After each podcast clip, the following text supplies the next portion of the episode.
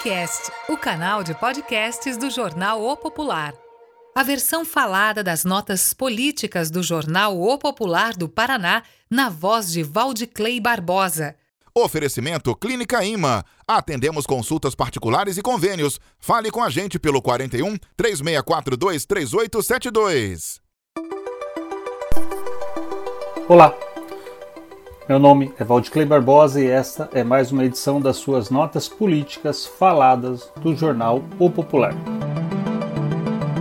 A partir desta segunda-feira, 26 de julho, o sistema Triar passa a ter três novas empresas transportando os passageiros de Araucária. Será um dos últimos episódios de um processo de licitação que se iniciou lá em meados de 2019 e que desde então se tornou palco de muitas batalhas, algumas delas travadas dentro da regra do jogo, mas também outras tantas com muita canelada, entrada por trás, chute abaixo da linha da cintura e toda e qualquer outra sacanagem que você possa imaginar.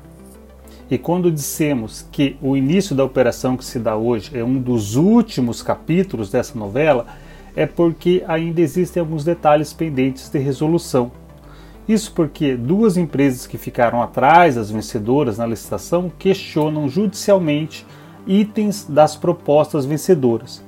Por conta disso, pode haver um pouco mais de demora para assinar em definitivo o contrato de concessão do transporte desses lotes. Enquanto isso não se resolve, a prestação do serviço deve se dar por meio de contrato emergencial.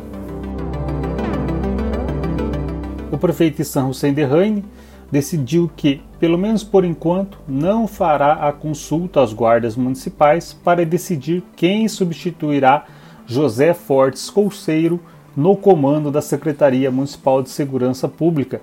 Com isso, o então diretor-geral da pasta, Antônio Edson dos Santos de Souza, que respondia interinamente pela secretaria, passa a ser o titular. O decreto alçando Antônio a titularidade da pasta já foi publicado em Diário Oficial. A decisão de Sam de não promover a consulta foi acertada, pelo menos tendo em vista a boataria que corria nos bastidores da corporação desde que Fortes deixou o comando da secretaria. Acontece que vários grupos de guardas estavam se articulando para vencer a disputa interna, sendo que muitos desses feudos estavam utilizando como moeda de troca pelo voto do colega a promessa de uma das 25, 30 funções gratificadas que o comandante da pasta pode nomear. Ou seja, plano de trabalho voltado para a melhoria da segurança pública da cidade ficou em terceiro, quarto plano.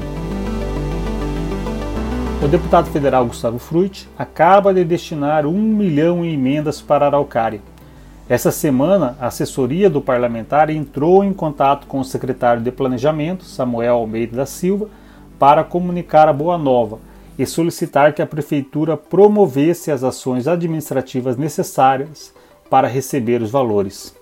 O 1 milhão que Gustavo Frui destinou à Araucária estão divididas em duas emendas, ambas para a área da saúde.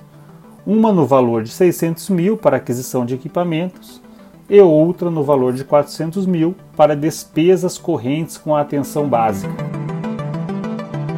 A Prefeitura lançou esta semana o edital de mais uma grande obra de pavimentação na área rural. Trata-se da rua Pedro Zelinski.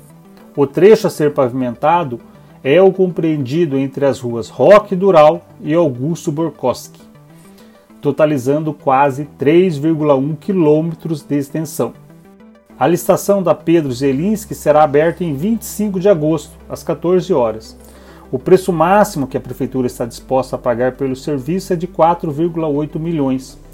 O asfalto a ser aplicado no local é o definitivo, incluindo toda a parte de escavação, reforço da base, sinalização viária e por aí vai. O prazo de execução da obra é de 300 dias. Se não houver problemas no certame, é bem possível que vejamos essa obra sendo iniciada no último bimestre deste ano ou no primeiro de 2022. O deputado estadual Fernando Francischini, que também é presidente do Diretório Estadual do PSL, esteve em Araucária nos últimos dias. e veio para promover algumas mudanças no comando da legenda no município. A legenda, que nas eleições do ano passado lançou o candidato a prefeito e na Câmara atuava no campo de oposição, agora será comandada por aliados do prefeito San Hussein Derrain. A nova composição da provisória municipal do PCL será atualizada junto à Justiça Eleitoral já por esses dias e trará o atual diretor-geral da Câmara de Vereadores, Kleber Sox de Souza, como presidente. Além de Kleber, também integram a provisória Fernando Ramos de Oliveira, vice-presidente, Fabiano Leite da Silva, primeiro secretário, Lincoln Roberto Stiger, segundo secretário, Ivandro Negrelo Moreira, primeiro tesoureiro, Tiago Jesus da Silva, segundo tesoureiro, Ismael Padilha, primeiro vogal, Cláudio Pereira de Melo e Alexandre Jacinto, ambos como membros. A nova direção do PSL é muito próxima ao vereador Benhur Custódio de Oliveira, que estaria entre os articuladores dessa tomada de espaço do partido que até então estava sob a influência de Robson Furman, Gustavo Botogoski e Amanda Nasser. O trio, aliás, como se sabe, não se bica com Benhur. Logo, é impossível não considerar a mudança no comando do PSL como uma vitória política de Benhur sobre Amanda e Cia. A ex-presidente da Câmara, aliás, deveria ser candidata a deputada em 2022 pelo próprio PSL, Agora, se os planos de disputar a eleição ainda permanecerem, ela terá que procurar outra casa. Importante pontuar ainda que, nessa articulação de tomada do PSL municipal, Benhur escolheu para presidi-lo um de seus braços direitos, o advogado Kleber Sox. Atual diretor-geral da Câmara, Kleber já ocupou o posto de procurador jurídico e também de DG da Casa quando o vereador a presidia no biênio 2017-2018. A troca de comando no PSL também deve trazer um pouco mais de tranquilidade para o vereador do partido na atual legislatura, Wilson Cordeiro, o Grilo. Ele já teria sofrido pressões para que fizesse oposição ao atual governo, vez que for eleito por uma sigla de oposição. Grilo, porém, não cedeu, tanto não cedeu que abriu mão da presidência da Câmara, entregando-a a um aliado de Issan.